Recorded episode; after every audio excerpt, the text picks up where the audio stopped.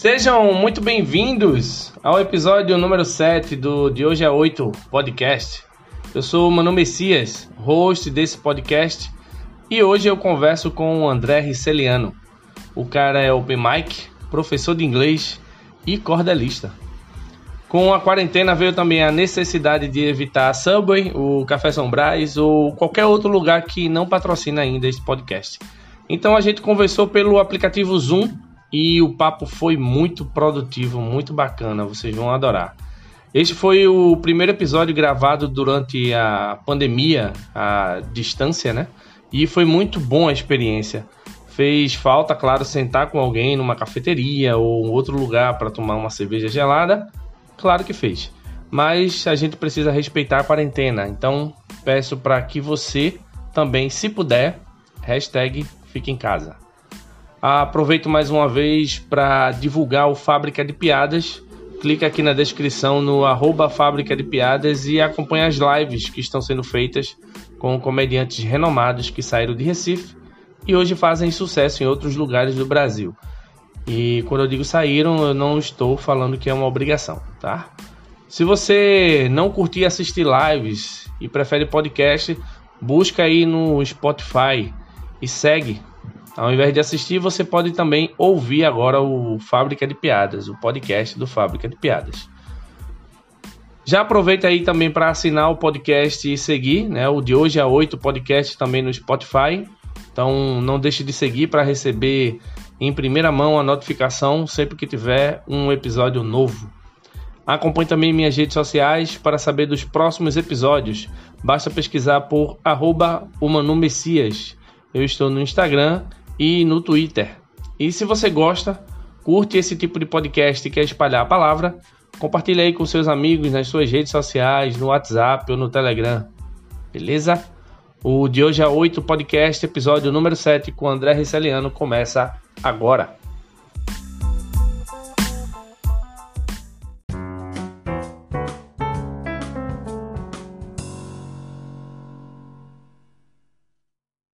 André Riceliano.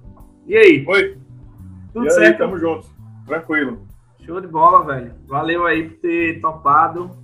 Vai ser o primeiro de hoje a 8 gravado na quarentena através Nossa. de mídia online, né? O Zoom, que é um dos aplicativos que a galera tá usando muito aí, além do Google Meet, do Skype e tal. Esses enfim, esses programas estão quebrando um galho massa pra gente, porque a gente não para de fazer o que normalmente a gente fazia, que era se encontrar e conversar, né? É, e não sei se percebesse, não sei se percebesse esse tipo de coisa, esse tipo de revolução tecnológica, sempre acontece um momento de guerra, um momento complicadíssimo, né? Porque nas, nas guerras, Primeira Guerra Mundial, Segunda Guerra Mundial, rolou várias aplicações de tecnologia que estavam escondidas, é, estavam guardadas. Aí rolou a aplicação daquelas tecnologias. Sim. Mesma coisa agora, velho. Tudo isso já existia há um bom tempo, a turma não usava, e... agora chegou a necessidade, a turma tá dando de cano de ferro. Exato, exato. Aí se torna meio que que acontece a uberização, né? A galera começa a usar e depois não consegue mais parar de usar. É. Por aí vai. André, tá tem quantos anos? 40, velho. Completei dia 1 de maio, dia do trabalho. 40? 40. Bola, Entrei no Zenta, fudeu. Entrou, depois que entrou no Enter, é só ladeira abaixo, velho. E o que, que, que faz da vida? Além de ser agora comediante stand-up, o que é que tu mais faz da vida? Velho, eu sou professor de escola pública, sou professor de inglês, ensino na rede pública de Paudalho e de Recife. E tenho meus hobbies e um dos hobbies está sendo stand-up. Eu não, não considero ainda é, nada, nada além do que um open mic. Entendi. Hoje tu, tu tem um planejamento para que isso se torne uma segunda, terceira profissão tua ou tu prefere manter como um hobby? Eu acho que eu prefiro manter como um hobby, velho, porque se eu for colocar isso como, como uma profissão, é, eu vou atropelar algumas essências, tanto do meu trabalho, é, origem como professor, como o próprio Sinap. Porque se eu encarar o Sinap como trabalho, eu vou perder algumas características do, do Sinap para mim como hobby, sabe? É, eu acho que o pessoal que foi, que correu para transformar o stand-up como profissão, e foi além de sua capacidade, tipo, aquela pessoa ainda não estava pronta e tal, eu acho que é um passo para trás, não para frente. Eu acho que é melhor manter como hobby, investir na qualidade e a profissionalização vai ser quase que natural. Acho que um dia, de repente, vai voltar com um texto tão amadurecido que vão me convidar para fazer um trabalho junto somente com mais um outro, entendeu? outro comediante e tal. Sim, sim, entendi. Bom, é, é muito massa ouvir isso, porque eu acho que é a primeira pessoa que, que eu converso no de hoje a hoje podcast que fala assim que é, eu prefiro manter como hobby, mas vou deixar rolar. Caso esse hobby se transforme é, numa profissionalização, que seja o mais natural possível. Tá? É muito massa isso, porque eu acho que é, é minoria, nem, nem todo mundo. A galera já entra na, no stand-up comedy ou porque já tem um nome em alguma outra área artística, né, televisiva, enfim, ou na internet, né, muitas vezes, ou porque realmente já olhou para aquilo e fez a partir desde, desde o dia que eu começar, eu quero que isso seja a minha profissão. No, no final das contas, nem todo mundo, nem todo mundo, né, alguns têm, mas nem todo mundo tem um planejamento. E eu queria saber tu, tu tu, em algum momento tu parou para pensar nesse planejamento ou tu sempre teve essa ideia de vou manter como hobby e o resto vai ser natural? Bicho, é o seguinte, eu fiz letras, né? Ah, o pessoal de letras é, encara qualquer modalidade de texto, qualquer tipo de, de trabalho que envolva oralidade ou escrita, como apenas um gênero textual, como apenas um, um, um tipo textual. Para mim, como, como um estudante de letras e professor e tal, eu estou envolvido em várias modalidades. Eu tenho cordéis publicados, eu, tenho, faço, faço cordel também, tenho um livro publicado, livro acadêmico publicado, tenho um livro de poesia publicado. Então, para mim é mais um gênero a, a, o tipo de, de, de performance do stand-up, sabe? Então, por isso que, assim, para mim, por isso que até é difícil para mim dizer que, é, que a gente faz piada. Nunca entrou na minha cabeça que a gente faz piada, nunca. Para mim não é piada, velho. Para mim é apenas uma modalidade de de, de texto oral, né? de, de uma cultura da oralidade. Nós, aqui em Pernambuco, somos fortemente é, influenciados por nossa cultura oral, através do cordel, através das cantigas de, ca, de causo, etc. Para mim é só mais uma modalidade, entendeu? Então, eu não encaro como um piada, eu encaro como você está contando história e usa aquela técnica para poder aquela história aquele desfecho de, da distorção cômica e tal.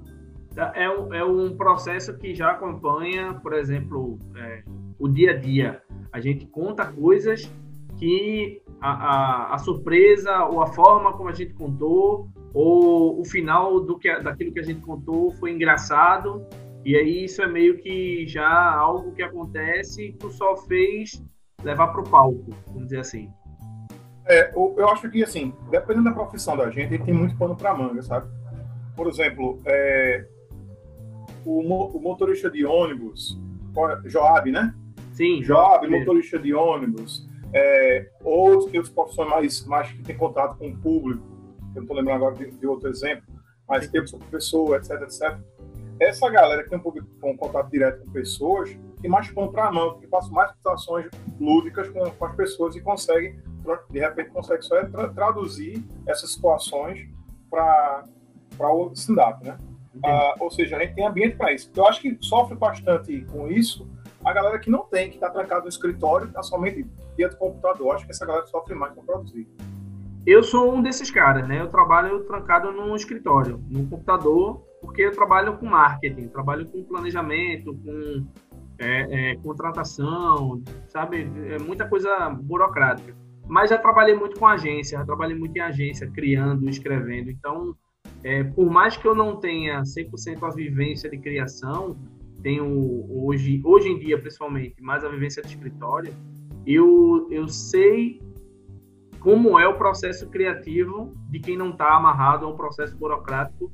Então, por isso que eu acho muito mais divertido e faço muito mais ele é, hoje em dia do que até mesmo a minha profissão, muitas vezes, tá ligado? A minha, o que eu sou pago para fazer, eu faço porque eu sou pago para fazer. Mas se eu pegar, por exemplo, estou final de semana sozinho em casa, minha esposa está na casa da mãe dela, eu vou passar o final de semana todo fazendo o que eu gosto de fazer. E não estou ganhando nada para isso, tá ligado? Quer conversar sobre comédia, gravar um podcast, escrever alguma piada, assistir algum, a, a algum especial de comédia, enfim. Então, realmente faz muito sentido isso que tu tá falando, porque tem essa, essa junção aí, essa, termina, as coisas terminam se encontrando, né? Tu tem é, referências? Agora tem um detalhe nisso aí, Manu. É, Manda. Você ter uma profissão que tem um know-how, assim, tem um ambiente que vai lhe proporcionar situações para você traduzir para o stand-up, não é garantido que você vai ter um bom texto, Tracy. Vai não, não. De cada um, né? Até porque tem as técnicas, né? É. Inclusive, você não ter esse ambiente e ainda assim conseguir produzir é a prova de talento total. Dizendo que assim, é mais fácil produzir, mas não que, que a técnica não seja essencial. Entendi. Sim, verdade. Faz sentido total. Tu tem referências assim de, por exemplo, quando foi que tu percebeu que queria escrever também para esse gênero artístico, né, stand-up, é, porque envolve muitas técnicas. Como tu falou, a gente não está contando piada o tempo inteiro, às vezes a gente está contando uma história, o storytelling, às vezes a gente está misturando técnicas que levam a algo engraçado, uma, a um punchline final que vai ser engraçado. Mas quando foi que tu percebeu, ou quais são as referências que te fez é, ser um cara que sabe, ou o cara que aprendeu a contar coisas engraçadas? Rapaz, olha, o... eu acho que minhas referências foram externas. Porque é o seguinte, é... deixa eu colocar aqui.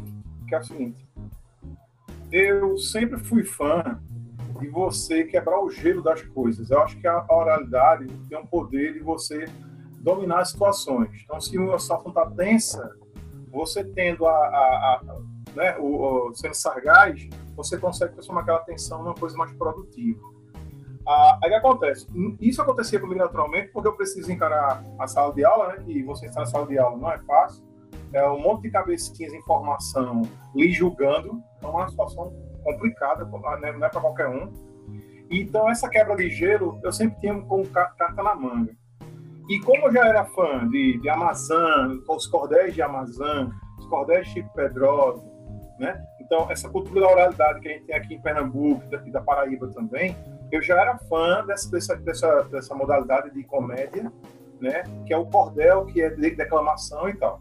Aí que acontece? É, eu passei a produzir cordel também. Mas na produção do cordel, um cordel bom, não só sem rimazinha, historinha, não, um cordel bom é aquela métrica maior e o final da métrica é uma piada, velho. Então, cordel bom, tipo Chico Pedrosa, Amazon, e, e outros tópicos aí, é, Zé da Luz, por exemplo, essa galera aí, o final do trecho deles, de cada verso é uma piada. Então ele fez Silo fazer cordel, tá ligado? Então, para passar da técnica do, do cordel para o stand-up foi relativamente fácil para mim, porque se eu peguei as histórias que já acontecia, em vez de fazer cordel como eu já fazia, eu adaptei para o stand-up foi tranquilo. Agora, sim, a influência no stand-up, para mim, começou com Murilo Gun, velho. Murilo porque, Gun. assim, foi, porque eu, é, eu sou de Surubim, então eu estava longe da capital. E eu via entrevista de Murilo Gun, vi Jô Soares em outras entrevistas, e vi o cara do Recife, cara produtivo, cara criativo, genial. Poxa, velho. Aí quando eu vi um dia que tava rolando, acho que no restaurante Gil, tu lembra disso? Lembro. No Gil. Lembro. Murilo Gun tava fazendo show lá no Gil. Eu já era fãzaço dele, independente de qualquer coisa, e eu lá em Pocado de Surubim eu ficava me, me matando, velho, surubim, puta merda, doido pra estar em Recife. Eu já eu adolescente, né? Doido pra estar em Recife, pra estar assistindo isso tal, essa revolução acontecendo. Eu percebi que era uma revolução. Já era fã, claro, de Chicanísio, de Gil Soares, etc. Mas estava acontecendo a revolução de nossos olhos, né? Aqui a gente tinha Zelezinho, lá, lá do Nordeste, Zelezinho também, que, era, que é showzaço, que é uma coisa fora de série. E aí eu não consegui estar em Recife com, na época de Murilo Ganho, daquela galera toda, né? De Rodrigo Marques, no começo do Rodrigo Marques, etc. E aquilo ficou aquela mágoa dentro de mim. Anos depois que eu vim aqui para o Recife. Tu se viu fazendo, mas deixou para depois, vamos dizer assim. Não, eu não me vi fazendo, eu queria ver. Ao vivo. Ah, entendi. É. Entendeu? Se eu não conhecia a situação ao vivo do stand-up. É. Então eu fiquei louco para vir. Quando eu vim aqui para o Recife, que passou o ano, e depois fui vendo, depois que eu me estabilizei, assim, no meu trabalho, concursado, família, etc., eu fui percebendo que os tops de stand-up do Brasil, entre os 10 mais, tá lá os quatro do Recife, velho. Os quatro daqui, né? é, é, é, Agra, Murilo, é, Rodrigo Marques e outros e outros, são os top, velho, top mesmo. Então, chegar lá, chegar é, no eixo Rio São Paulo, dizer que é Recife e faz stand-up, é outro patamar. A galera já joga em outro patamar. Eu, isso aqui tem sangue nos olhos, velho. Porque Pernambuco não é pra amador, não. E aí, assim, quando eu vim aqui pro Recife, que vi isso, que vi que a galera top do stand-up tava bombando, e eu tava, já tava acompanhando o Gun desde aquela época, que mudou de área, agora tô com mais parada administrativa e uso o modelo até hoje. Aí, assim, poxa, eu tô, finalmente eu tô onde eu queria estar um tempo atrás. E aí foi acompanhando, correndo atrás. Então, minhas referências inicial do stand-up, sem dúvida, foi Murilo Gun. Então, tuas referências é, no, no gênero stand-up são brasileiras, não necessariamente... Recifense. Recife... Ah, são ah, ah, é, completamente recifenses. É, porque assim, por mais que seja professor de, de inglês, é, minha referência gringa é quase zero, velho. Era, era justamente por isso que eu. Foi justamente por isso que eu perguntei. Por você ser um cara que está muito relacionado, ligado a uma outra língua, que é o inglês, e nos Estados Unidos o gênero existe há muito mais 60 a 80 anos, é, aqui existe há 15, 20, provavelmente assim, realmente firmado, né? que quando começou a, a, a, se massificar, vamos dizer assim.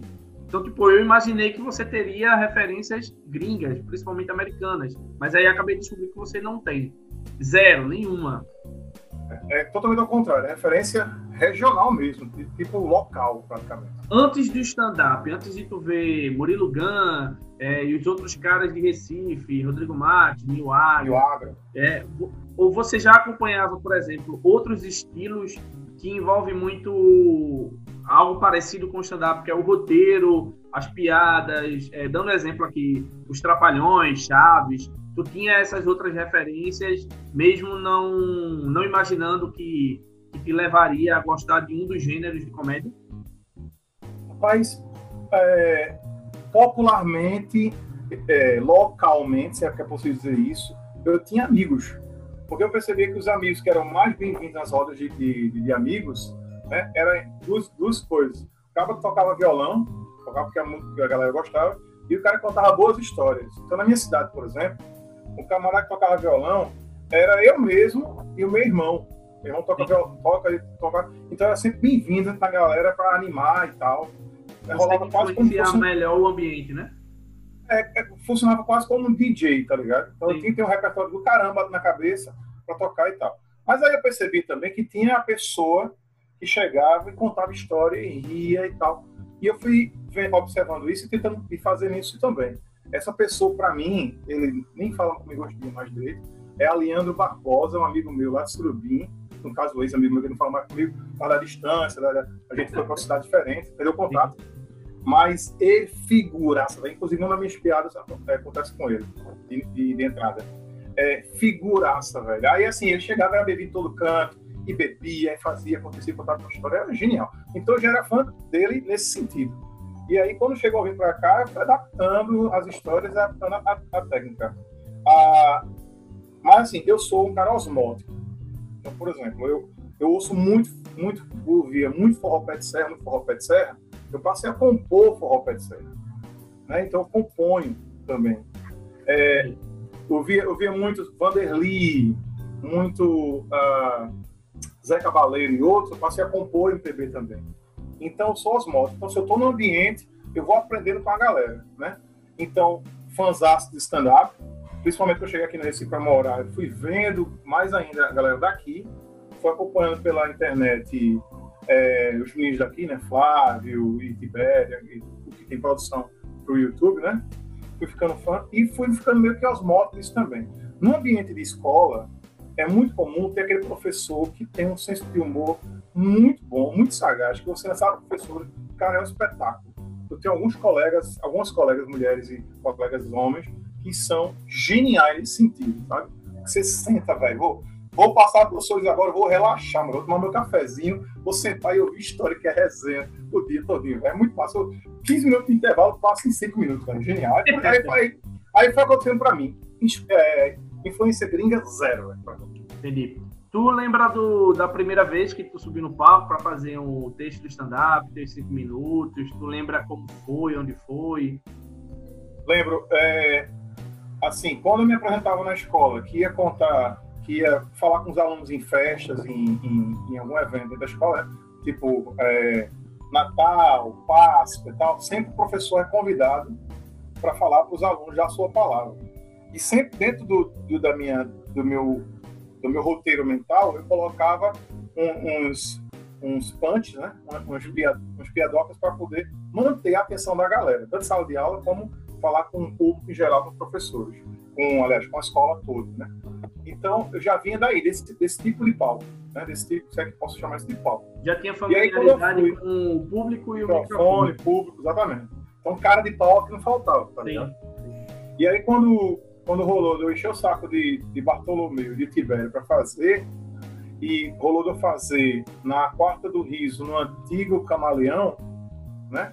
Instinto Camaleão, saudoso Camaleão, é, e quando eu fiz, é, eu ganhei uns elogios interessantes de Flávio e, e de, de, Bartolomeu, de outro lá, dizendo, André, poxa, velho, que legal, tu tá fazendo agora, e de cara parece que já tem tua persona ou seja, é a pessoa que já tem em sala de aula, né, com, o professor e tal. Então, esse, esse problema eu não tive, já fui da cara que pode fazer.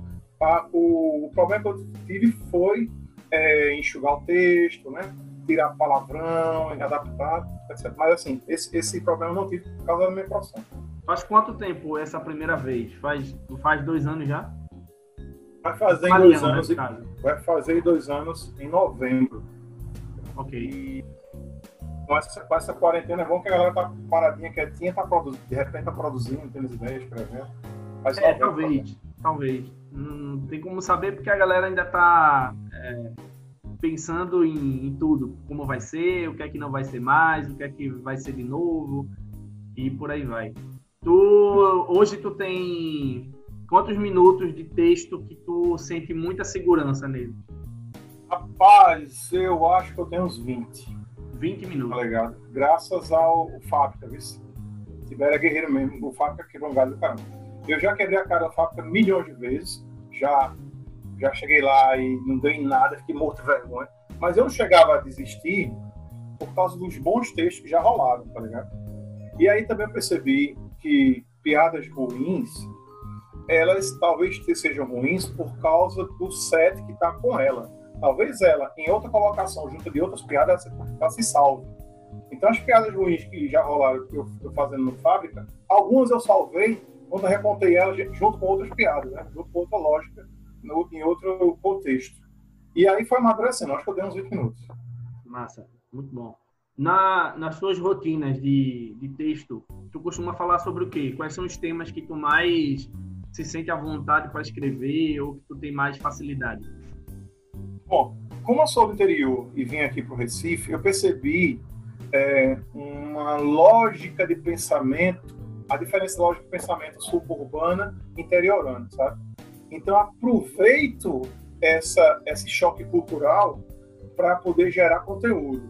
Então, eu tenho é, situações vividas no interior, tenho situações vividas aqui na, na metrópole, tenho situações de choque entre essas duas realidades, tá ligado? E escola lá, escola aqui. Hoje eu trabalho no interior, que é Paudalho, e Recife, então eu tenho conteúdo, tenho um monte de conteúdo, tá ligado? Fora as histórias que, das pessoas que contam, tá? então conteúdo que não falta. O que falta é, é, assim, mais oportunidade de palco e tal. Mas, assim, essa é a minha vivência. Então eu falo sobre o interior, sobre a capital, é, sobre relacionamento. Eu tento ter um, um, pensamento mais diferenciado possível, porque relacionamento é um assunto muito clichê. Eu tento ser o mais neurótico possível para poder superar as expectativas em torno da distorção cômica, né? É muito clichê. Todo assunto clichê você tem que estar com sangue nos olhos, porque não adianta. Não adianta um gordinho chegar no palco, contar piada de gordinho, piada de gordinho que são previstas né, em outras situações com outros gordinhos. Você tem que chegar com sangue nos olhos para poder contar uma coisa que ninguém nunca pensou antes. aí, aí eu tenho a vivência de escola, falo sobre escola, e como é, fiz mestrado na Argentina, estudei nos Estados Unidos, então rolam as questões também de culturais, choques culturais internacionais também. Então, falta ainda chegar nesse, botar em prática no palco esse tipo de texto ainda. Mas por enquanto eu falo de escola e de interior capital. Tá. É, tu tem 40 anos. Tu começou a fazer stand-up há dois anos, vamos dizer assim, mas tu já escreve é, para vários gêneros aí há um bom tempo. Né? Tu tem vontade ou já surgiu a ideia assim de escrever mais aprofundado sobre gêneros de comédia, seja livro, e-book, seja curso ou qualquer outra coisa. Já surgiu ideias aí relacionadas a isso no, teu planejamento de, dos próximos 5 anos, 10 anos, 15, né? Que normalmente a galera faz. Sim, agora não exatamente, não exatamente dessa forma. O que eu tenho em mente é conseguir. É, eu tô, tô, tô, com um projeto de canal no YouTube de áudio de inglês. É, esse projeto já, é, já faz uns anos que eu estou trabalhando em cima dele. Não quero começar de qualquer jeito, quero começar bem, com material bom, conteúdo bom, sabe? É, ambiente, câmera, luz, tudo certinho. E o conteúdo também de, de não só da língua inglesa, como também de manter a, a, atenção da, da, galera. Então, eu quero usar essas técnicas de stand-up para dar aula, né? principalmente em videoaula, que é uma coisa que, se você não tiver carisma, se tiver técnicas de oralidade, você cai no ostracismo é esquecido, porque a internet não tem perdão. Só sobrevive na internet quem se garante mesmo. Qualquer mané que acha que vai aventurar vai quebrar a cara. Tá Aí eu quero começar bem. Então, estou com esse projeto de usar essa técnica de stand-up para uma coisa divulgar a outra e uma coisa ajudar a outra também. No stand-up, as vivências de escola me ajudam e no canal no YouTube para dar aula, o, as técnicas de stand-up também me ajudam. Então, acho que as duas coisas se, se, multiplicam, né, se somam e, e uma vai também poder divulgar a outra. Então, eu tenho dois canais no YouTube, um com meu nome, outro com o nome, meu nome, só que professor André Celiano e o outro é André Celiano. André Celiano publica tudo, música, vídeo de stand-up caramba. E professor André Celiano vai ser conteúdo educativo. Então, um canal vai ajudar o outro. A minha, meu objetivo, meu, meu projeto, por enquanto, é esse. E também, como eu tenho um livro, tenho três livros publicados, dois poesia, um acadêmico, estou trabalhando em cima do segundo acadêmico agora, que vai ser minha tese de mestrado, eu vou publicar um livro também.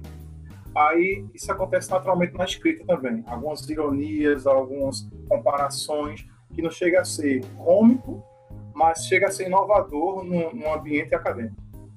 É porque tu mescla, né? Tu pega as técnicas ali de escrita é, cômica, vamos dizer assim, escrita criativa, tu mescla a aula, seja a aula vídeo, seja a aula texto, e como é, é, a grande maioria das pessoas não tem conhecimento, vamos dizer assim, dessas técnicas, muitas vezes usa até sem saber que está usando, é. né? Uma ironia, é, uma metalinguagem, um exagero. A gente usa isso com muito mais facilidade porque a gente treina isso, vamos dizer assim, mas a galera não, não tem muita noção. Então, essa mescla que tu faz, ela meio que cria um círculo, né? Ela, ela vai rodando. Uma hora ela está sendo usada no vídeo, outra hora está sendo usada no livro, outra hora está sendo usada na música, no cordel.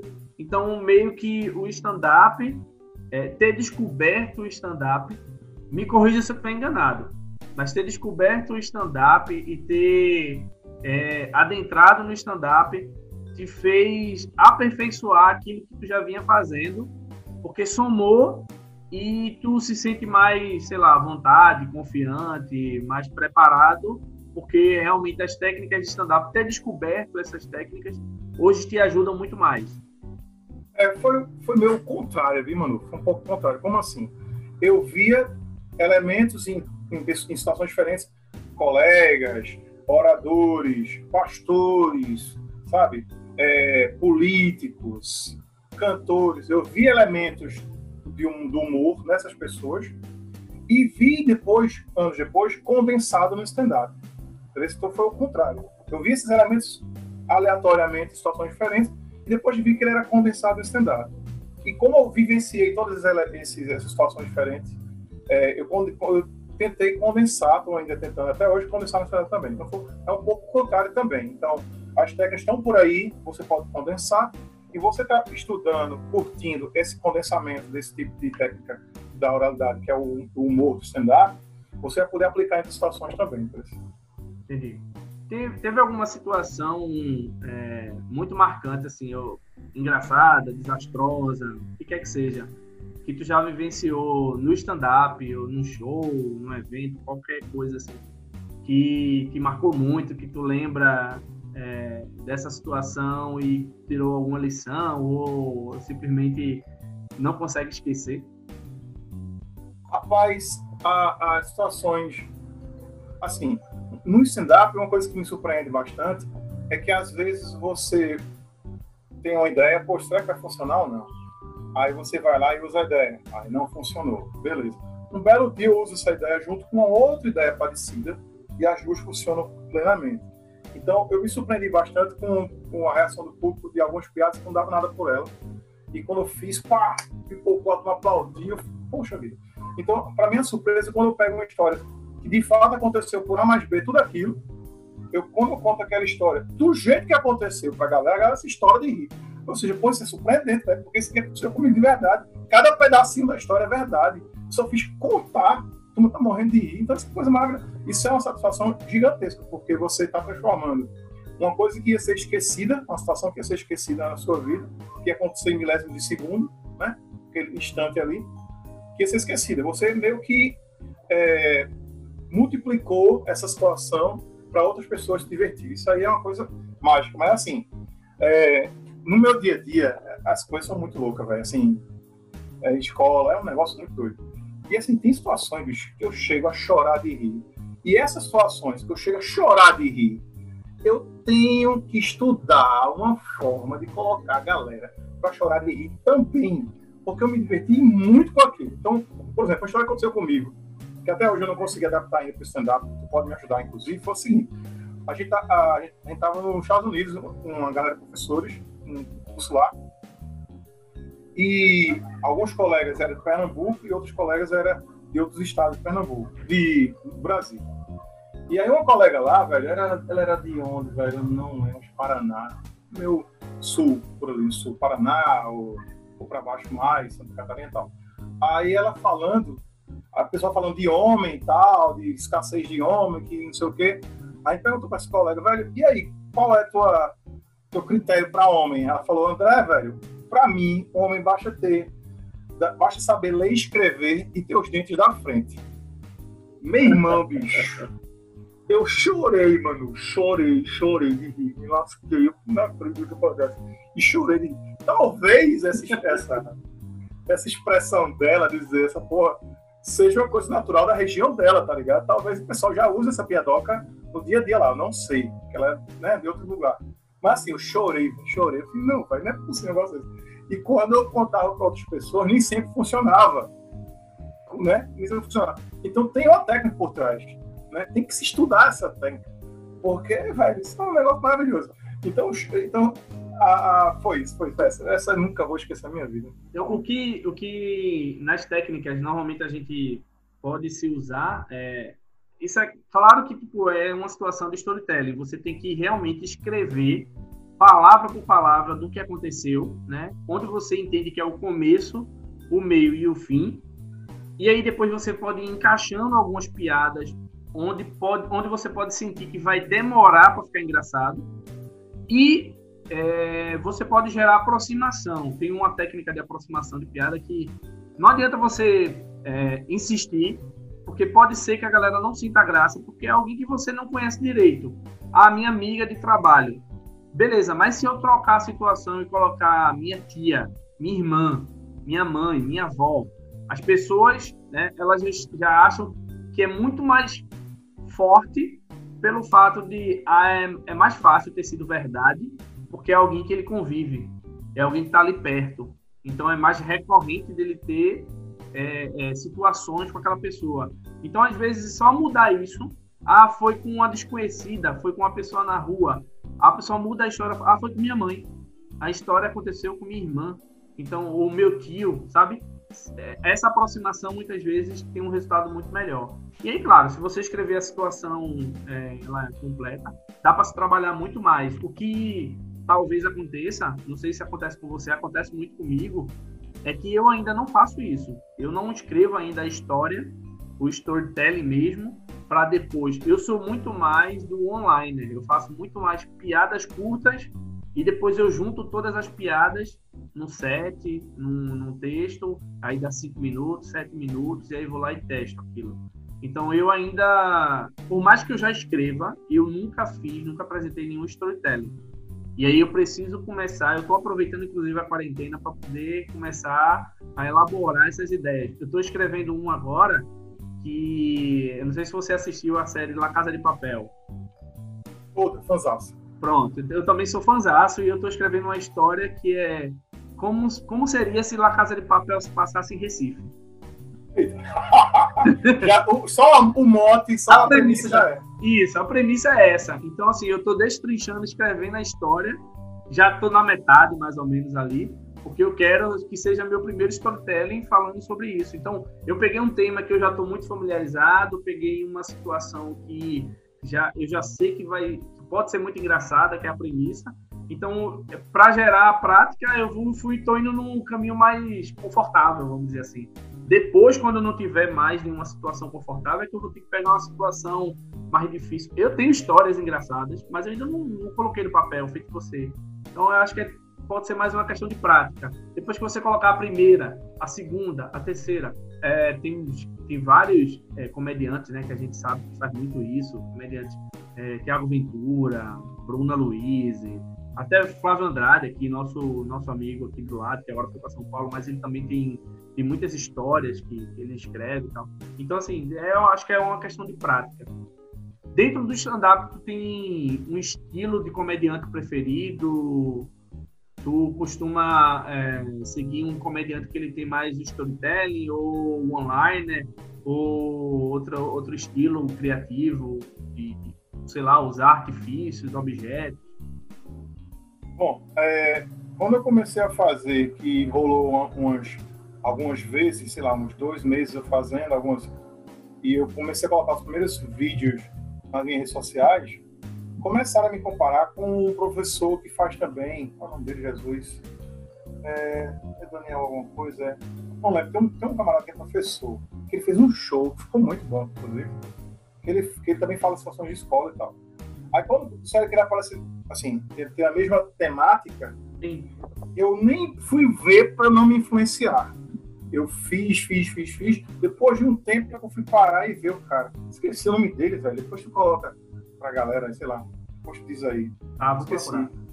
Aí o que acontece? É, ele é até ele é até amigo pessoal do nosso cearense é, Ceará, Emerson Ceará. Ele é amigo Emerson Ceará, ele tem várias histórias com Emerson Ceará. É, aí disseram que era partir desse cara, assim, a, a temática. Aí não queria nem ver quando ser influenciado. Aí fui, fui fazendo. Quando eu amadureci meu texto, fui eu ver o, o, do cara e vi que não tinha muito, não era muito parecido. Que a pegada dele era, era outra, era escola, mas era outra. E eu fiquei muito feliz com isso, porque aí nem tô copiando ninguém, nem sou parecido com ninguém. Eu posso até já estar junto com ele no mesmo show que vai ser uma, maravilha, sem, sem nenhum problema. Se for o show de uma escola, melhor ainda, né? É, poxa, velho. O, a rapaziada, é, Carlos Santos e, e, e Bartolomeu fizeram um show com o pessoal de inglês, pô. Uma franquia de inglês, o pessoal do Yes, o Yes. Eu fiquei possesso com eles porque não lembraram de mim para fazer um open lá, porque eu tinha um monte de piada que só entrava quem soubesse inglês, tá ligado? Normalmente Aí, a galera merda, não inclui open, é, open mic num show corporativo, é muito raro. É, é. inclui, mas é muito raro, porque precisa de uma segurança bem firme. Não que você não tenha, acredito até que você teria. Mas como não tem é, tanta familiaridade com o cara, termina não lembrando, porque foi ali de última hora, foi já estava programado, é. não pensou nisso, enfim. Perdoei com o tempo, mas eu fiquei muito puto que eu queria fazer muito esse negócio. Perdoei bem, mas eu acho que eu acho que com a persona em si falando lá e tal, eu acho que se aproxima mais de Di Lopes e Rafinha Baixo, que é bem quietinho com o microfone, apenas contando a história com sangue nos olhos, tá ligado? Sim. E acho que se, se aproxima mais de Rafinha Baixo e, e Di Lopes, minha persona. Sim. Isso sim. eu suponho, não sei. É, não, é porque se eles influenciam você, é provável que realmente tenha, tenha faça sentido. Eu sou muito é, agora, assim, engraçado que não é engraçado que não é os que eu acho mais engraçados, tá ligado? Sim, porque é porque isso é. Exatamente. Isso é, é diferente. Estilo, é estilo, não é. É, é, essa coisa de mais engraçado é complicado porque a gente gosta de estilos, a gente não gosta só das piadas que a pessoa escreveu. Eu sou muito fã do Rafinha Baixos, mas o de Lopes eu não acompanho, não é o estilo do cara que eu curto, sabe? Mas, mas ele tem piadas boas, eu já vi piadas boas dele, mas não é o estilo que eu gosto. Eu já gosto de um estilo mais de Daniel Duncan, é, Carol Zócoli. Então, tipo, é, são estilos. Léo Ferreira. É, Léo Ferreira também Léo gosta. Ferreira é muito bom, velho. Então, assim, são estilos. A gente não pode ficar dizendo, ah, fulano é mais engraçado, fulano é mais engraçado. É, não, é, é são pegadas. Sim. O público, talvez, por falta de conhecimento, faça isso muito, muito corriqueiramente mas a gente não pode cair nesse vacilo. Acho que não tem. Mas se eu for. Mas que é mais engraçado? Um dia desse eu fiz uma, uma enquete no Twitter, é, bem rápida. que é mais engraçado? Jim Carrey ou Ed Murphy? Aí a galera, tipo, foi um, um debate muito massa, porque a galera ficou. Mas pera, Ed Murphy foi engraçado em tal filme, é, em tal show. É, é, Jim Carrey foi muito engraçado em Ace Ventura. É, e no outro filme, Debi Lloyd, mas e tal, ele não foi tanto. Então, tipo, o estilo do cara, mesmo a galera gostando, às vezes faz o, o, trabalho do cara ser muito bom, mas a depender do momento, da época, do trabalho que ele pegar, não rende, não fica tão engraçado. Então, é muito vaciloso isso, tá ligado? Não sei nem se essa palavra existe, vaciloso. É, ô, Manu, mas o meu ponto não é nem esse. Meu ponto é o seguinte: às vezes a sua persona em palco não bate exatamente com o tipo de humor que você gosta, que você morre de rir, entendeu? Então, eu não morro de rir com o Di Lopes, eu não morro de rir com Rafinha, entendeu? Mas a minha persona bate com a deles. E tá Sim. lá com o microfone quietinho, contando histórias absurdas com a cara cínica e sem rir da própria história. Aquela coisa mais isso. ousada também, né? É porque assim, então, então o, a minha persona se aproxima muito de, deles, é o que eu acho, mas o que eu acho mais engraçado não é exatamente ele, eu acho mais engraçado outros. Eu sou fãzão do Léo Ferreira, fãzão de, de, de, de, Padilha, todos do Recife, eu sou fãzaço. Parece que a gente, não, a gente é muito pegada. Desse lance aí não tem nem, tem nem o que discutir, a gente é muito barrista. Os caras que são de Recife, não tem um é, que eu olhe, comediantes pernambucanas também.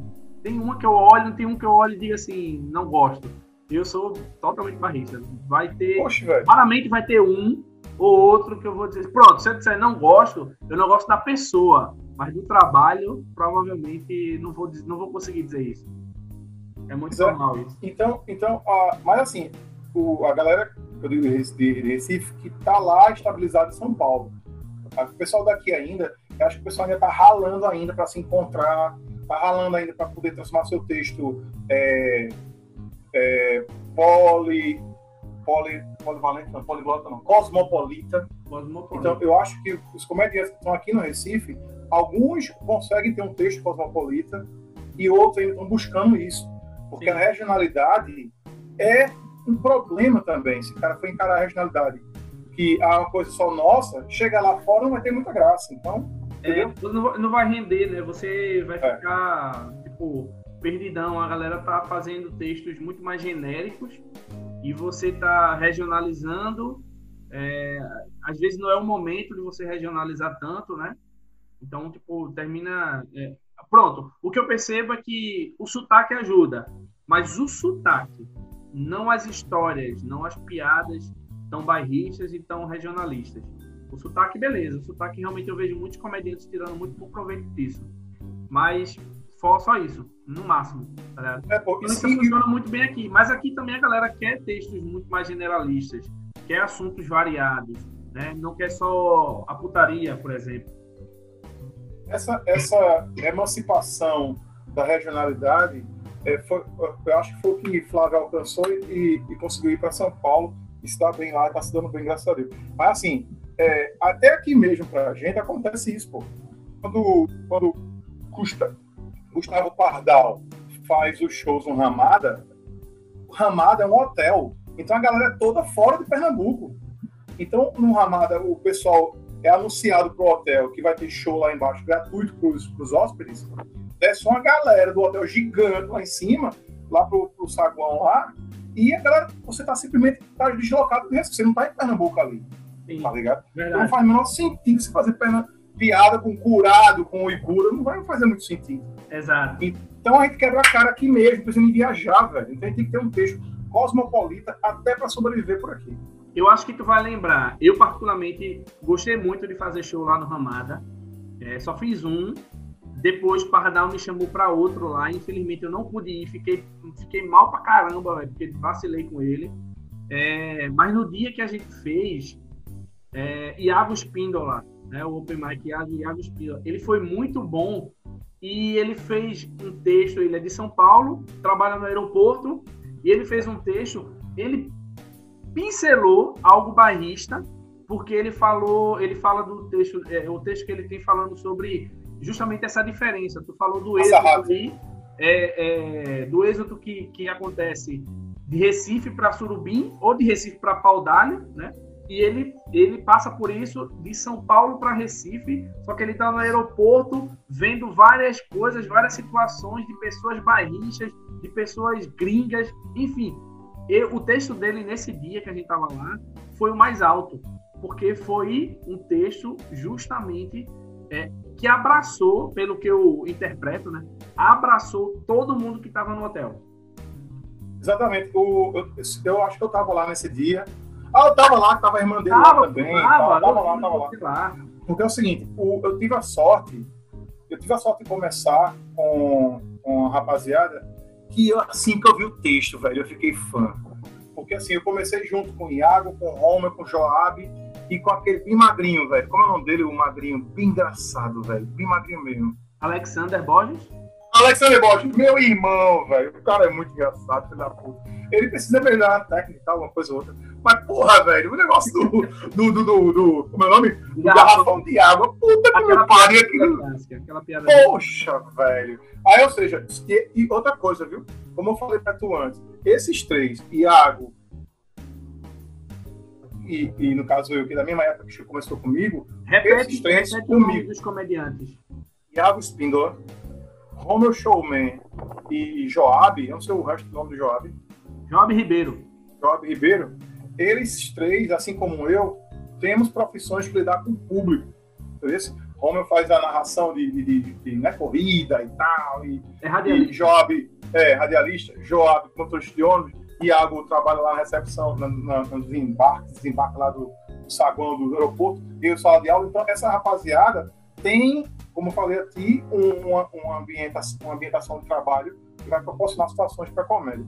Ah, agora, sim, quando chega no palco, assim, quando chega no palco, tem uma outra questão que acontece que para alguns não vai bater muito bem, que é a questão do ego, que é uma coisa que, como, como sala de aula, já estava preparado para isso.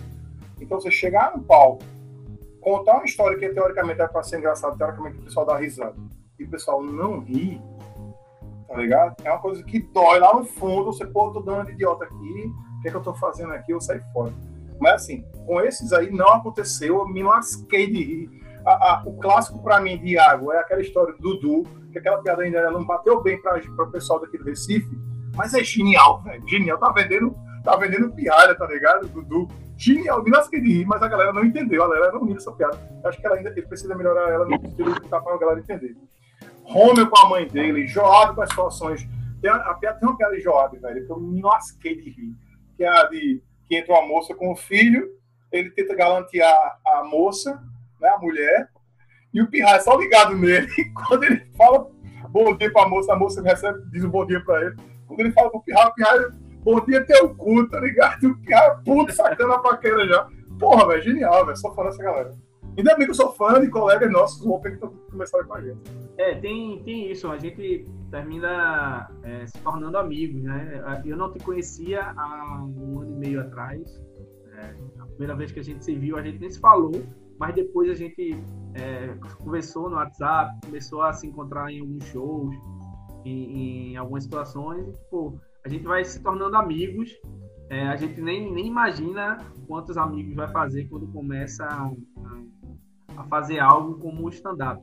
E tu falou aí de uma coisa que eu acho muito legal conversar sobre, que eu acho que é um assunto que não tem fim. Eu, inclusive, eu quero depois pegar é, alguns caras e falar sobre alguns assuntos que eles dominem, porque é, o ego, por exemplo, é um assunto que eu acho que tem pano para manga para cacete, porque eu, eu acho que algumas pessoas já desistiram por conta do ego, sabe? A pessoa pensar, vou chegar lá, vou arrasar, eu sou muito massa, a galera na minha casa ri, a galera no meu Instagram ri, então eu vou chegar lá, vou botar fuder e vai ser muito show. Aí a pessoa chega no, no, no dia, esquece que tem um nervosismo, um friozinho na barriga que é importante, esquece que tem um medo que tem que ser superado, esquece que tem as situações impre, imprevisíveis. É, se você for tentar é, é, interação, você tem que se preparar bem, você tem que planejar bem. Esquece várias variáveis e aí Variantes. É, você olha para a situação e faz caramba, acho que não é para mim, velho. E às vezes você, na grande maioria das vezes, eu acredito que erra se pensar, isso não é para mim. Porque você pode estudar, você pode se empenhar, você pode, inclusive, deve errar muito e errar logo, tá ligado? E aí você vai ver que, tipo, o ego, meu amigo, ele só quer te botar lá em cima. Só isso. Agora, no dia que ele colocar você lá em cima, a próxima coisa que ele vai fazer é lhe derrubar. Porque o propósito do ego é só esse. Bota você lá em cima. E agora, qual é o próximo objetivo? Derrubar, porque eu preciso botar lá em cima de novo. Tá ligado? O ego Nossa, isso. Então, tipo, é um assunto que eu acho que, caramba, a gente poderia conversar muito sobre isso. A gente poderia conversar muito sobre vários outros assuntos que, para um comediante stand-up, para um comediante, um humorista, um roteirista, tem tanta coisa que a gente precisa e pode e deve trocar uma ideia, tá ligado? Por isso que eu não quero parar com a ideia do podcast, eu quero que o negócio flua cada vez mais. Eu planejei o podcast, a volta do podcast agora, já são, no planejamento, quatro temporadas. Eu vou fazer cada temporada 13 episódios, estilo série de Netflix. E aí já são quatro temporadas planejadas. E eu espero que depois das quatro temporadas tenha mais, tá ligado? E se não tiver mais, eu vou inventar alguma outra coisa para que não pare, tá ligado? Porque conversar esses assuntos com vocês tem me feito muito bem. E eu acredito que isso pode ser cada, vez, cada dia melhor, tá ligado? Ô, mano, ó, sobre essa questão do, do ego, uma coisa que eu acho é o seguinte: tu tava falando aí das variantes, né? Das coisas que podem acontecer que você não prevê no texto. Tem dois pontos que eu queria destacar. Um é que pra gente, o Open Mic, o tempo é inimigo. Porque a gente, Open Mic, é obrigado a fazer cinco minutos. E aí você faz um texto que em casa tem cinco minutos, colocou a risada da galera, fudeu, vai para sete, oito. E aí estourar o tempo é uma queima com a galera. Então, um problemaço, problemaço pra gente resolver. Mas outra coisa, outra variante aí que, que aconteceu comigo que eu percebi é o seguinte: quando você está contando suas histórias, suas piadas lá, se tem uma piada que você não esperava, que galera dá uma risada grande, você se desloca do seu texto, pelo menos comigo, né? Se atrapalha. Por quê? Porra, a galera riu disso, velho. Eu nem tinha imaginado isso. Eu tenho que decorar que essa piada é boa, papapá, tenho que decorar como eu fiz ela. E aí você perdeu o, o pique do- da, da, da parada, o flow da parada, para a próxima piada, para a próxima história, etc. E eu também o contrário, né? O contrário também acontece, de você contar um negócio que, acha, que você acha genial, chega lá, a turma não ri, você tem que passar para a próxima história, você está todo destreinado, tá ligado? Isso é uma coisa que, a, que não tinha, a gente não tinha ainda bem explicado nos livros, nas publicações que existem para gente, para quem está iniciando. Termina Ah, na prática, né, de uma maneira mais arrojada, vamos dizer assim, mas extremamente necessária, porque, tipo, muita gente vai esbarrar realmente nessa questão que tu falou, que é uma questão de concentração. O nível de concentração, de, de atenção que você tem que ter ali para quando essas variantes acontecem, Exato. precisa ser um, um nível bom. E nem todo mundo no começo percebe esse, essa necessidade, vamos dizer assim. Outra questão que acho delicado, mano, é, evoluindo na questão do, do ego no palco, etc., é o seguinte, é a questão do pessoal querer copiar os ídolos. Nem sempre o que você acha engraçado, o que você é fã, vai bater com sua persona no palco, né? Então, por exemplo, ah, galera, ah, sou fã de Tiago Ventura. Beleza, tu vai contar é, as piadas, as piadas semelhantes de Tiago Ventura aqui, não vai funcionar, né? Ou seja, e outra coisa, um outro, um outro ponto aí que eu deixo de alerta para o pessoal que quer começar os futuros Open Mics é o seguinte: é, os seus ídolos, Rodrigo, Max, Nando, Nando Viana, é, né, é, é, Padilha, etc., você for assistir seus vídeos e as piadas que ele contar lá, que funcionou, tá, tá, tá, tá, tá, tá, tem que lembrar que eles estão o quê? No teatro, com a galera que tá lá pra rir, que pagou pra rir, tá ligado?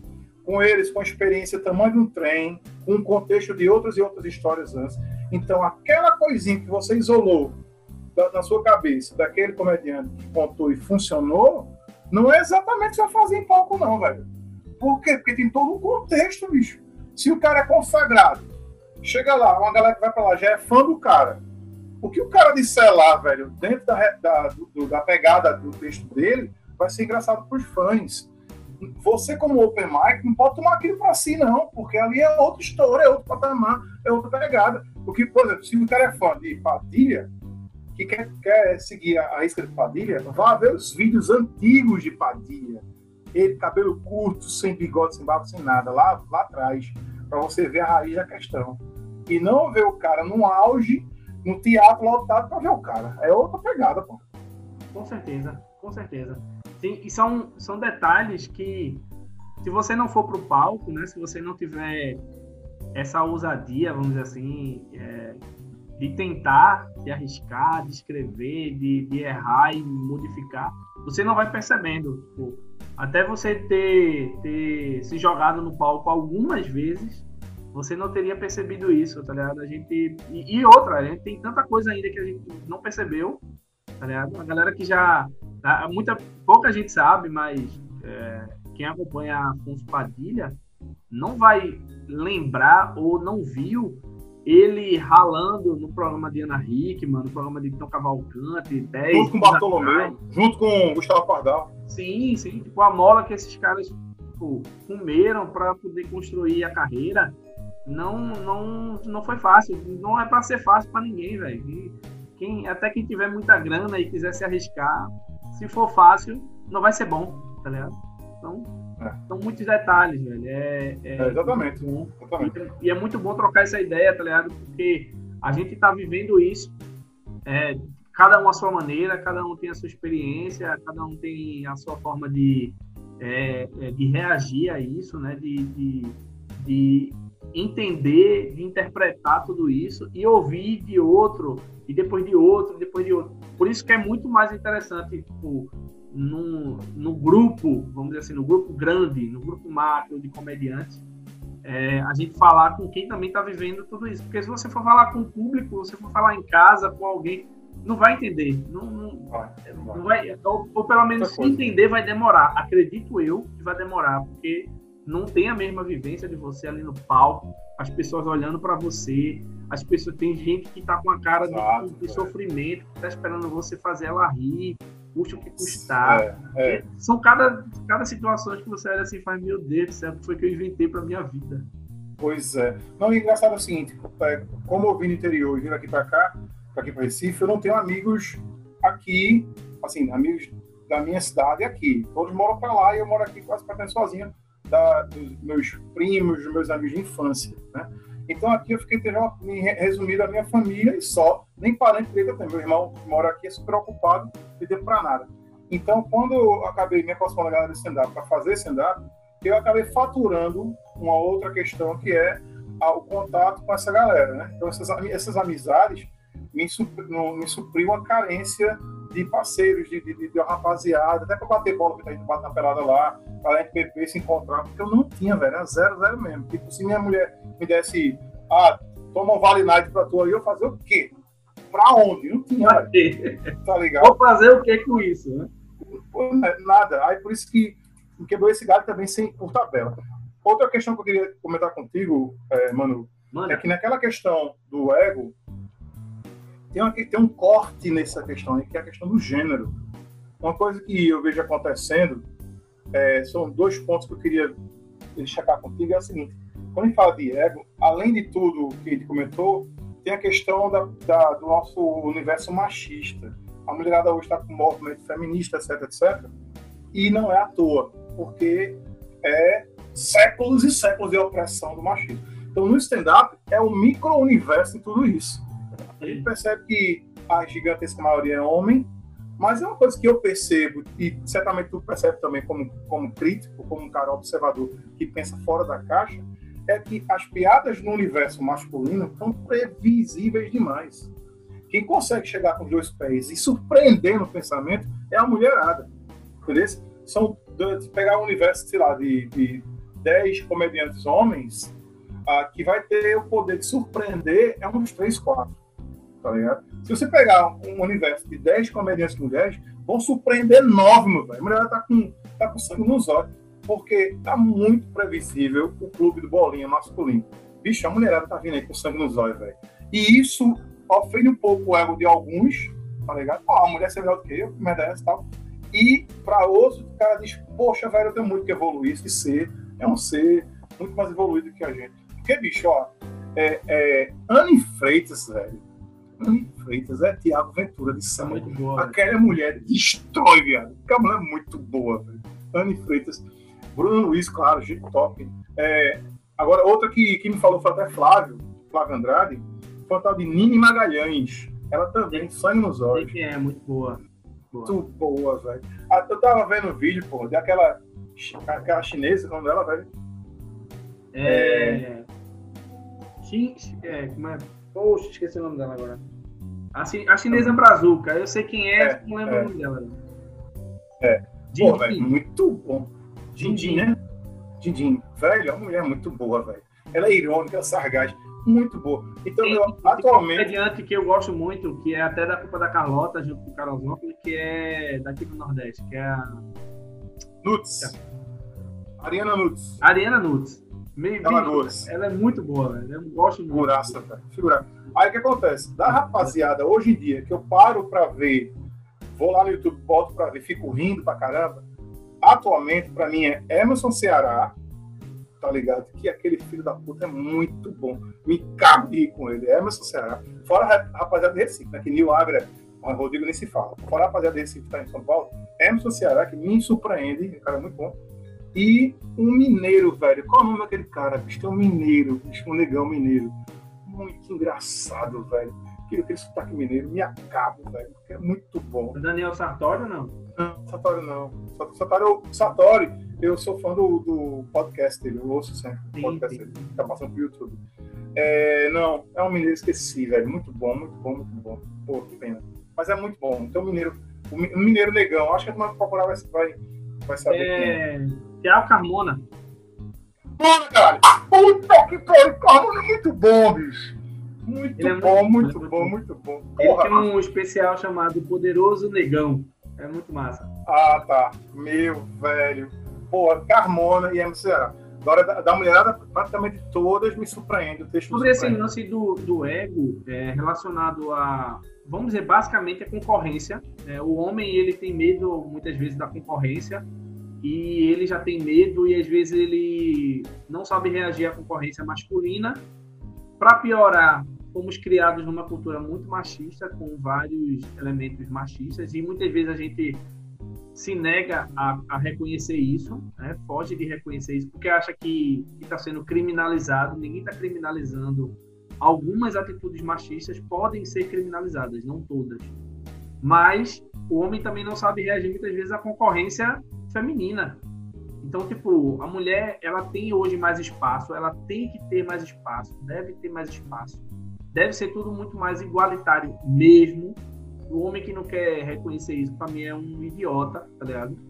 E, e elas vão ser melhores em alguns aspectos. Já, elas têm vivências que a gente não tem, elas têm experiências tá. que a gente não tem. Então, elas vão dominar realmente algumas né, algumas coisas, e tudo bem isso, velho. Elas dominarem, elas serem melhores, tudo bem, né? Elas não vão ser melhor em tudo, a gente também, como homem, a gente não vai ser melhor em tudo. O mundo não se trata de ser melhor, então, pô, beleza, tudo bem, tá ligado? Vamos deixar, vamos diminuir esse machismo escroto o quanto antes, porque eu acho que todo mundo ganha. Velho, isso é uma coisa que eu acho que a gente aqui no Recife, não sei se Pernambuco em geral, mas aqui no Recife a gente tá falhando bastante que é ter uma abordagem favorável para a mulherada, velho. Porque, assim, tem muitos meninos que tentam se aproximar do movimento stand-up, é, vê aquele ambiente hostil para elas e sai fora, pô. Tá tem uns que já vem com, com pedra nas mãos, já com sete pedras na mão, chega e pá, e já não bate bem com a galera. E a gente está perdendo muito com isso. Porque, a gente, numa, numa, num cenário nacional, não tem ninguém do Recife, velho. Nenhuma mulher do Recife. A rapaziada botando pra gerar aí, tem uma galera sangue nos olhos de Recife. Só homem, pô. Não tem nenhuma mulher. E é por falta de talento? Não, velho. Tem uma galera muito boa aí, pô. Lili fez, se tinha um texto bacana, tem muito que evoluir, se afastou. A, a, a, aquela menina, é, como é? Babi May, meu irmão, Babi May, eu fui ver um, um espetáculo dela na rua, bem, bem mantendo mesmo, tá ligado? E percebi ali que a mulher tinha, tinha potencial, porque as histórias que ela contava das situações dela tinha conteúdo potencializado para o humor gigante, só voltava para a Intertech. Eu acabei caindo no juízo dela, virei amigo dela, fui lá, e tu também deu uma força para ela também, porque o Teixeira até falou para mim, para mim, que tu deu muita força para ela. E aí agora, velho, ela tá com um texto, sangue nos olhos envenenado. Então, assim, eu acho que a mulherada da nossa, da nossa região tem também um potencial. A gente vê, pode ver no Instagram, por exemplo, tem uma galera no Instagram, mulherada fazendo comédia no Instagram também. Tem uma figura do, do Rio de Janeiro, que faz, que ela que mora aqui no Recife, que faz também comédia, faz uma loucura na rua e tal, e dança. Tem maluca, mas esqueci o nome dela. Eu até troquei ideia para um dia, chamei ela pro Fábio, um dia ela foi, foi tentou e, e, não chegou junto, já, tá, já, já exatamente por causa dessa hostilidade que elas sentem. Às vezes a gente nem sente essa hostilidade passando para elas, mas ela sente essa hostilidade. Então a gente eu acho que precisa, usando aqui teu, teu espaço com o podcast, fazer o que ele faz esse manifesto. Precisamos criar uma, uma, abordagem para a mulherada que ela seja mais bem-vinda. A mulherada que a gente tem hoje em dia, até rolou no Papo Comédia, que teve a, a Papo Comédia atrás, que teve no, lá no antiga Livraria Cultura, né? Qual o nome agora? No, não foi no Rio Mar, não. Ah, é no Rio Mar, pronto. Ah, é na Livraria Cultura do Rio Mar. A, a mulherada está indo para a produção, pô. A mulher que tem um ambiente de stand-up até fez texto e estão indo para produção. Falta, falta mais, pô. Falta galera no palco. Entendi. Sim, eu concordo. Eu, eu só cheguei a ver Laura. Estamos terminando já, você fica de boa, fica tranquilo. Laura, exatamente. Eu, eu, eu cheguei a ver Laura é, e cheguei a ver Lidiane e Babi. Né? Não vi mais nenhuma outra. Não cheguei a ver na área se apresentando outras meninas, é, a Maga, que hoje tem um programa na TV, enfim, não cheguei a ver muitas. E, pô, inclusive, eu vou conversar com elas também para esse podcast, já está no planejamento, todas elas vão Nossa. conversar, eu quero, eu quero falar mais sobre isso, tá? eu quero, na verdade, eu quero que elas falem mais sobre isso, porque uma coisa é a gente falar sobre isso, outra coisa são elas falarem sobre isso. O Papo Comédia foi muito importante, porque elas estão na produção mas algumas delas já tiveram no palco, tá ligado? E a gente precisa saber, a gente precisa ouvir delas porque elas não estão mais no palco, aquelas que não estão mais, e porque aquelas que querem estar no palco hoje ainda não estão. Só elas podem falar melhor pra gente. A gente não pode é, fechar o diálogo, tá ligado? A gente precisa abrir o espaço para elas falarem. Exatamente. Ó, é, uma coisa que é característica da gente. Vai, vai, vai, eu te espero, pô. Tranquilo.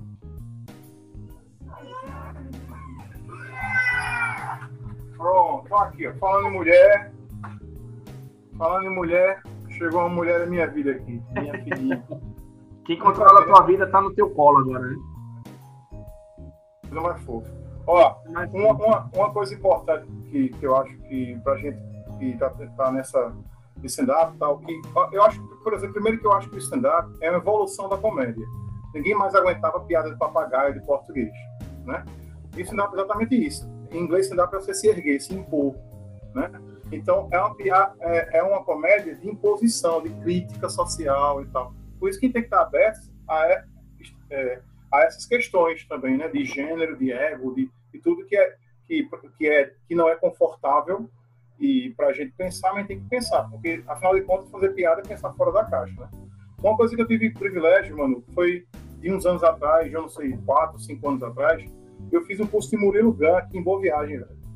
É, o curso era Criatividade para Resolução de Problemas. É um curso que ele tem hoje em dia online, mas na época ele estava experimentando é, presencialmente Então rolou no jornal uma nota, eu vi, corri atrás, fiz o curso dele, conheci ele pessoalmente.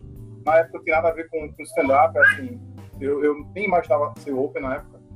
E aí ele já tinha essa questão de usar a, a, a comédia, a criatividade, né, como um gatilho para resolver problemas. É um pensador, viu? Ele, ele faz parte dos pensadores dessa era pós-digital. É um dos jovens que estão estão fazendo a, diferença. Eu estou refazendo o curso dele de criatividade, esse, estou terminando agora, inclusive, esse, essa semana, porque é um cara também que eu sempre acompanhei, é uma das minhas influências no stand-up, e é um cara que realmente eu vejo também como um pensador, tá ligado? Então, eu. Pô, a gente já chegou aí a uma hora e quinze de, de é. conversa, coisa muito boa, velho. Muito bom. Valeu mesmo por ter participado, por ter aceitado o convite. Eu não vou atrapalhar mais aí tua, tua rotina, mas deixa o espaço aí para o que você quiser falar de último e aproveitar também divulgar suas redes sociais ou qualquer coisa que você queira. Aproveita aí. E aproveitar para agradecer a quem me ajudou logo no começo do stand-up, foi o Bartolomeu, né? É, Gustavo Pardal, Flávio Andrade, Tibério e Marcílio Rodrigues. E dizer que eu sou fã do teu trabalho, mano. É, eu acompanho o teu, Daniel Sartori, What's in the Ball Beach e aquele enciclopédia da comédia. É aquele ali que eu estou dirigindo de, de paudalho para subir, subir paudalho, sabe? Nessa minha rotina de, de estradeiro, eu boto o podcast lá e tamo junto. Show de bola. Obrigadão, velho. Valeu mesmo. Quais são tuas redes sociais para a galera que quiser conhecer o teu trabalho, quiser acompanhar? Se você colocar André Riceliano no Google, vai aparecer tanto os vídeos de composições minhas no YouTube, como vai também uma das opções vai ser um canal de poetas que, que tem cordéis lá publicados e redes sociais em si, Instagram e Facebook é basicamente arroba Riceliano. Twitter, Twitter nem uso, mas assim, Twitter, Facebook e Instagram. Hoje o pessoal mais usa mais Instagram, eu não sei mexer no Twitter e o Facebook tá caindo em desuso. Mas aí, tamo aí, tamo junto. Show de bola, velho. A gente se vê em breve quando essa quarentena terminar. Mas... Os palcos como no campo do, da pelada. Com certeza, eu não vejo a hora, velho. Ansioso. São duas coisas que eu tenho muita felicidade, assim, que eu acho que eu acertei. É, de ter apostado em podcast. É, eu tô, tocando o segundo podcast em outro já mais individual.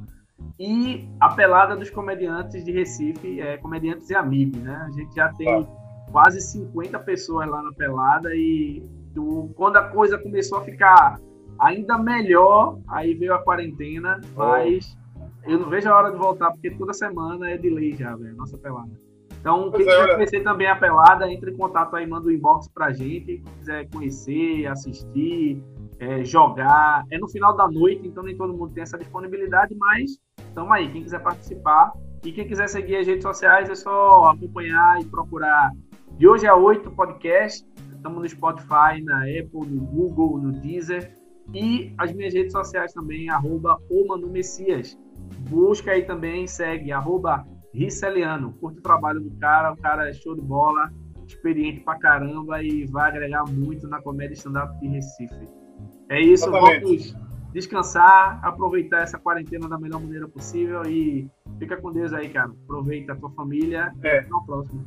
E que as pessoas que estejam ouvindo esse podcast já estejam, já estejam curtindo a quarentena da melhor forma possível.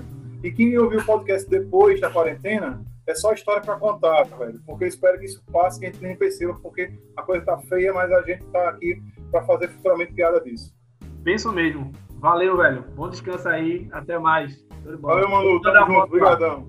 Valeu.